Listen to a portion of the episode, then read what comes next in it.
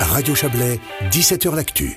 Les Verts n'ont plus la cote. Le Parti écologiste a perdu des voix depuis euh, dans les cinq élections cantonales qui se sont tenues depuis le début de l'année. De son côté, l'UDC, l'Union démocratique du Centre, enchaîne les succès. Le parti progresse, c'est le parti qui progresse le plus dans les cantons. On va écouter l'analyse des forces et des faiblesses des grands partis politiques avec euh, Lucas Golder. Il est co-directeur de l'Institut de recherche politique GFS Berne. Si on voit les élections nationales de 2019, là, ils ont perdu beaucoup.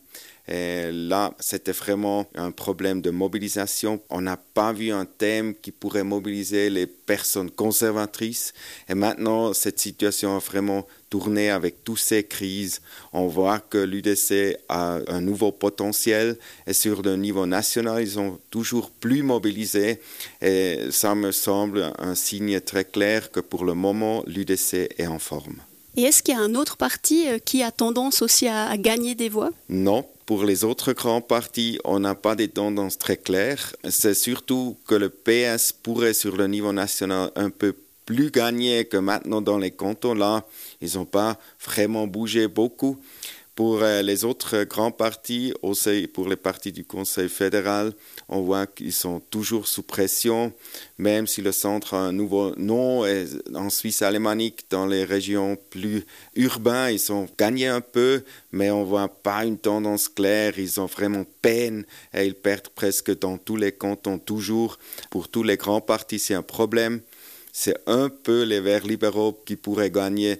Ils gagnent toujours dans cette année et ils ont gagné dans les dernières trois années beaucoup dans les cantons. Comment expliquer que les Verts libéraux ils gagnent, ils récupèrent des voix des autres partis? Oui, comparé avec des autres petits partis, je pense que les Verts libéraux touchent un milieu qui grandit, qui est très moderne, très progressiste. Ils ont un thème pas seulement la pollution, le climat, ils ont aussi le thème de l'Union européenne, où ils sont le parti qui est le plus clair pour un mouvement envers l'Union européenne. Et comme ça, ils peuvent aussi profiter d'une situation des autres partis qui hésitent dans ce thème. Et les Verts euh, qui euh, perdent dans les cantons, comment vous analysez ça? Pourquoi ils perdent? Oui, c'est un phénomène nouveau. C'est seulement dans cette année que les Verts perdent systématiquement.